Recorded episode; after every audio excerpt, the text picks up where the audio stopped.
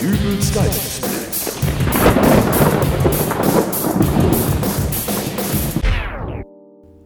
Hallo, grüß Gott, moin moin, wie auch immer und herzlich willkommen zur 215. Ausgabe von Dübels Geistesblitz. Geht es euch eigentlich auch so, dass ihr euch bei dieser lausigen Kälte da draußen am liebsten den ganzen Tag im Wohnzimmer unter einer dicken Decke verkriechen möchtet? Also, mir geht es so. Das Problem ist ja nur, was macht man dann? Lesen geht nicht, denn dann müsste man ja wieder die Hände unter der Decke hervorziehen, um die Seiten umzublättern. Gleiches gilt für Videospiele. Auch da müssen die Hände für den Controller den wärmenden Deckenbereich verlassen. Egal ob Kartoffelschälen, alte Kontoauszüge sortieren oder einen Aschenbecher töpfern. Im Prinzip kann man unter einer warmen Decke ja nichts machen. Und wenn man diese Erkenntnis erstmal hat, dann fällt einem wieder dieser große schwarze Kasten in der Ecke ein und man schaltet den Fernseher ein. Die kalte Hand verschwindet wieder unter der Decke, die Fernbedienung friert irgendwo auf dem Wohnzimmertisch fest. Umschalten ist unmöglich. Aber wer möchte auch schon umschalten, wo es doch so interessante Talkshows im Fernsehen gibt und im Prinzip kann man ja wirklich über alles reden.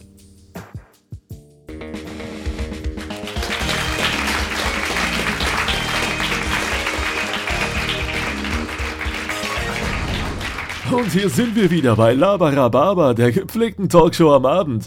Heute zu Gast im Studio Herr Dr. Großglockner von der, ähm, äh, von welcher Partei waren Sie noch gleich? Ja, grüß Gott, mein Name ist Peter Großglockner und ich bin von der... Das ist ja auch egal, das können wir später noch klären. ja, mei. Die industrielle Lebensmittelherstellung wird heute Abend vertreten von Herrn Horst Seemann aus Zulleberg, dem Inhaber eines deutschlandweit bekannten Süßwarenwerkes. Guten Abend.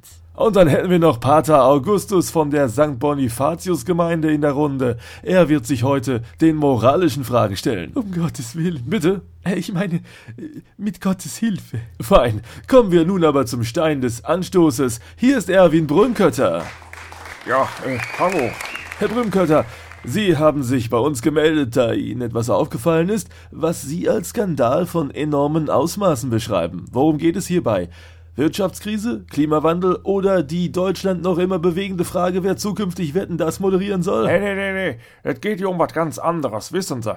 Ich habe mir da ja anfangs erst auch nichts bei gedacht, aber als ich dann abends beim Fernsehen die Tüte aufhatte nicht, und mir ein Stück nach dem anderen rausholte, kam mir doch schon komisch vor. Entschuldigung, was denn für eine Tüte? Ja, äh, die Tüte mit den gemischten Bonbons. Verstehe. Wir haben es hier also mit einem Lebensmittelskandal zu tun. Herr Großglockner von der, äh, Dingenspartei. Wie stehen Sie dazu? Ja, mei, wir haben ja schon in unserem Wahlprogramm darauf aufmerksam gemacht, dass es mal so kommen wird. Ach was. Nun haben wir's. Ehrliche Worte. Horst Seemann aus Zulleberg, ein Lebensmittelskandal. Wie stehen Sie als Inhaber der Hose zu Süßwarenwerke dazu? Also, wir verwenden ausschließlich natürliche Zutaten zur Produktion unseres Hosezu-Konfekts. Da lasse ich mich auf gar nichts anderes ein. Sehr vernünftig. Und äh, wie steht die Kirche dazu? Pater Augustus? Ja, also, zu Lebensmittelskandalen kann ich mich ja jetzt so gar nicht äußern. Ja, und von den anderen möchte nun auch niemand etwas hören. Herr Bromkötter, schildern Sie uns doch bitte einmal in allen Einzelheiten, was für ein Skandal Sie mit der Bonbon-Tüte erlebt haben. In allen Einzelheiten. Jawohl. Also, äh, ich habe die Tüte aufgemacht und reingegriffen und äh, hatte gleich als erstes eins von diesen fiesen Lakritze-Konfektdingern, äh, mit diesen Kokosraspeln drauf. Die macht kein Mensch. Nee? Nee. Obwohl, äh, der Dackel von meiner Schwiegertochter, der hat die wohl genommen, aber der ist letztes Jahr an einer Überdosis Erdnussflipse verstorben. Mein aufrichtiges Beileid. Ja, bringt ja nix. Das Leben geht weiter. Ja, und die Kokosraspel-Dinger, die bleiben wieder liegen. Interessant. Und wie ging es dann mit Ihrer Bonbon-Tüte weiter? Ja, an dem besagten Abend, da habe ich dann als zweites äh, aus der Tüte so eine Lakritze-Stummel rausgezogen. Das kam mir dann auch schon komisch vor, aber äh, als ich dann als drittes so einen Flughund aus Lakritze mit Weingummiflügel da rauszog, da war mir klar, was hier läuft. Also. Nämlich? Ja, ist doch wohl offensichtlich. Das, äh, die Verdrängung der grünen Frösche. Der grünen... Frösche, jawohl. Grüne Weingummifrösche mit weißem Schaumzuckerboden. Ich habe jetzt mal so einige Tüten durchgeguckt und in 90% von aller Fälle gerade mal einen drin gefunden. Äh, Dafür aber Dutzende von diesen bekloppten Lakritze-Weingummi-Flughunden. Wer isst denn sowas? Da können wir gerne mal die anderen Herren in der Runde fragen. Man isst entweder Lakritze oder Weingummi, aber doch nicht beides zusammen. Gewiss, aber... Ich mache auch gerne Erbsensuppe. Genau wie Schnitzel mit Pommes, aber nicht gleichzeitig. Ja, Oder Königsberger Klopse im Grünkohl. Das macht doch auch kein Mensch. ja. Da könnte ich Ihnen noch Dutzende von Beispielen nennen. Gerne später. Aber vorher fragen wir noch Herrn Großglockner von der, äh, ja, äh, das Thema lautet, wird der Weingummi Schaumzuckerfrosch vom Weingummi Lakritze Flughund verdrängt? Ja, da hätten's mal besser geschaut und einen Blick in unser Wahlprogramm geworfen. Da wüssten's, welche Position wir da einnehmen. Ach, das war schon bei Ihrer Wahlthema? Das haben wir gleich gesagt, dass das so kummer wird. Interessant. Haben wir's. In der Tat.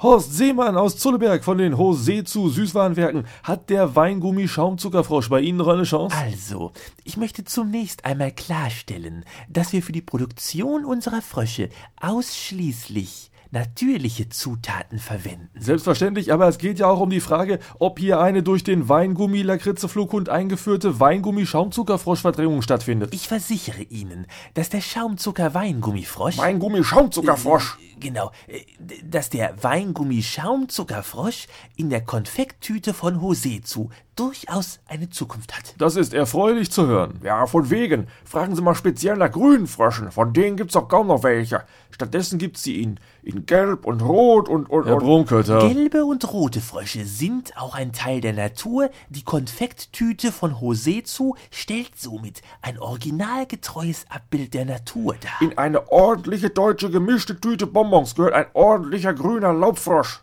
Da haben sein roter und gelber Bruder nichts drin verloren. Joi, bitte schön, dass wir politisch korrekt bleiben, gell? Ja, ja. Pater Augustus. In der Bibel wird im zweiten Buch Mose von den zehn Plagen berichtet. Die Frösche waren eine dieser zehn Plagen. In der Bibel steht etwas von Weingummi Schaumzuckerfröschen. Nein, äh, So lange gibt es die Firma Hosezu doch noch gar nicht. Das waren aber doch bestimmt auch keine grünen Laubfrösche, oder? wenn ich da mal zitieren dürfte. Wenn's denn sein muss. Und der Herr sprach zu Mose, sag Aaron, strecke deine Hand aus mit deinem Stabe über die Ströme, Kanäle und Sümpfe und lass Frösche über Ägyptenland kommen und Vielen Aar- Dank, Pater Augustus. Herr Bromkötter. Hier. Was fordern Sie nun explizit von der deutschen Süßwarenindustrie, die hier von Herrn Horst Seemann aus Zolleberg von den Hosezu Süßwarenwerken repräsentiert wird? Ja, äh, äh, dass das aufhört.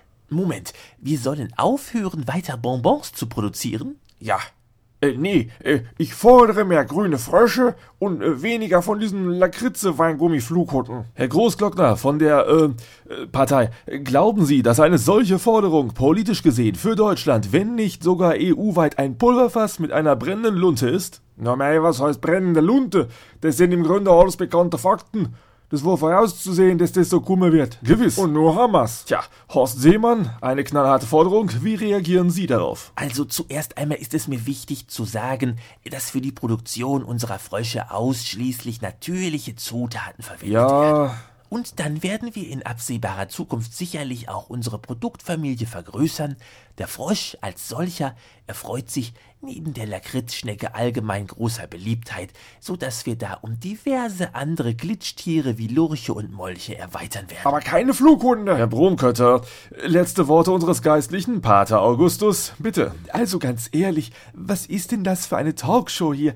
Lakritze, Weingummi, Flughunde, Weingummi, Schaumzucker, Frösche.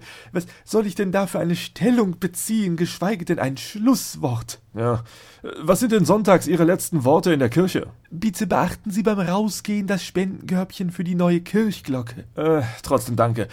Das war Labarababa, die gepflegte Talkshow am Abend. Und ich hoffe, Sie schalten auch beim nächsten Mal wieder ein. So. Und nu Hammers. Hey, klaun's mir nicht meinen Wahlkampf-Slogan. Äh, Da fällt mir doch glatt noch etwas ein, was man prima unter einer Decke machen könnte. Podcasts hören. Da kann auch gleich der Kopf mit unter der Decke verschwinden.